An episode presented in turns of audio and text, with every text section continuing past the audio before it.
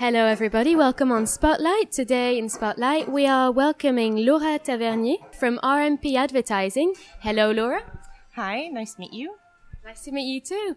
So, Laura, you work for RMP Advertising. Can you tell us what is the story behind the creation of RMP Advertising? Yeah, of course. Um, RMP Advertising was founded in Paris in 1976 by someone called Pierre Millet. And this is RMP, this is what RMP stands for actually. That's his uh, initials.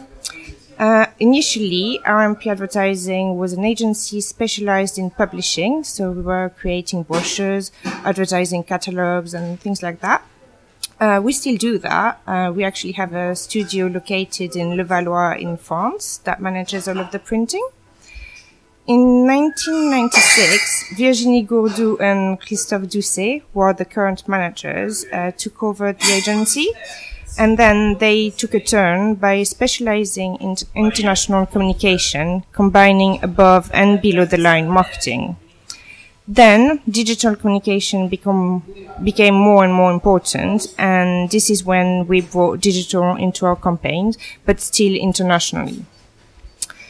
Uh, in 2007, we expanded to London. So this deci- decision was made for several reasons. One of them is that we have quite a few clients in the UK and it's just nice to be able to meet with them and just makes things easier to be close to them geographically. And also, London is the home of many large companies that are likely to need international com- campaigns. So we now have two offices, one in Paris and one in London. What are your values at RMP Advertising? Um, I think I can mention four values. Uh, first, it's the fact that we are an international agency, and we really are international as our team is made up of people from different nationalities and backgrounds and speaking different languages. Um, creativity is also one of our values. It has to be at the heart of all of the campaigns that we create. And the last ones I would mention are the fact that we are flexible and reliable. We create campaigns that are tailor-made for our customers and we always adapt according to their needs. We're also very dedicated, so our clients can count on the fact that we will always do whatever it takes to get to the end result that they want. And did you encounter any difficulties when settling up in France or in England? Not really. Uh, we've been in France for 40 years now, and setting up in London was easy and just made sense for the reasons I mentioned earlier. I can't really say we've really had any difficulties in any of the two countries. How do the two agencies work together? The two agencies shouldn't really be seen as two separate ones. We actually work together. Uh, some projects are handled mostly in Paris and some mostly in London but we always share the information between us. We, we work together. And what is RMP's position in the advertising market? What is your added value in the advertising field? RMP Advertising isn't really a large communication agency, but we do have a unique way of doing things and offer a pretty unique solution to our clients as we work on all the elements of international campaigns. That's our added value. The fact that clients only deal with one person for the whole international campaign. Who, uh, as client or partners, does RMP work for? We've had many clients over the years, but I think the most famous ones and the ones we have worked with for a very long time are probably FedEx and Toyota. We do diverse work for them, ranging from creating sales collaterals in many languages, developing web, page, web pages, sorry, online campaigns, um, direct marketing, and many other things.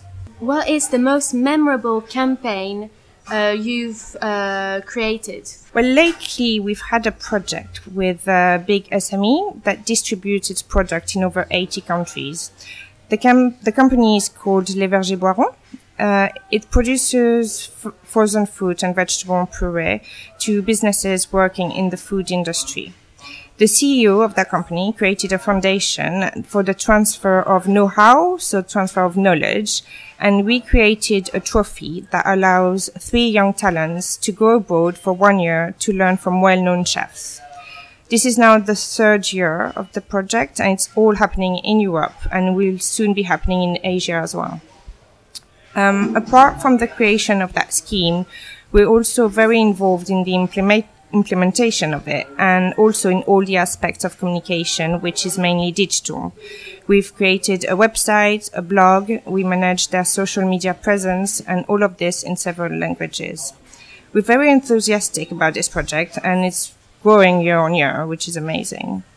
And this is actually a perfect example to show that we assist our clients in complex projects and that we go beyond the communication. We do more than communication. We really um, support them. Um, also, for the same clients, we created a campaign to launch a new product in Europe. We based the concept on onomatopoeia, it works in different cultures and languages and also works on different formats such as web or print. Um, many companies face the issue that they have a good idea for a campaign, but it's difficult to find one that is transferable to other cultures and languages. For example, you can't use a very British pun as it most probably will not be possible to translate into other languages. It's a real job to be able to find concepts that work in different countries, and this is actually what we do.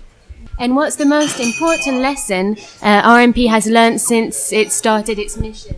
Um, we've learned that communication is not set. You're always learning and evolving. For example, we began with print and now everything's turning to digital. I think we have learned that working in the communication domain is a continuous learning process to be able to respond to customers' needs. And this is what's interesting. You don't have time to get bored as there's always something new coming up. But regardless of the technological changes, uh, the core of the business remains the relationship between brands, companies, and their customers. The content provided to them stays crucial, whether it is through images or text, and creation will always be the base of our business. And how does RMP see the future of advertising? Is it different in France and the UK? Well, as I said earlier, communication is always changing and we don't know what will be coming up next. But I'm thinking more and more online projects as this is what people do nowadays. Spend time on their computers, smartphones, tablets. Data is also a big thing. We have access to so much data nowadays that it gives us the opportunity to personalize our communication further. Um, in terms of differences between France and UK, our clients work on international campaigns, so we don't restrain to just two countries. We work in over 20 countries in Europe, Asia, Middle East, and Africa, and all those markets are very different from one to another. That's very interesting. Thank you very much, Laura. Thank you.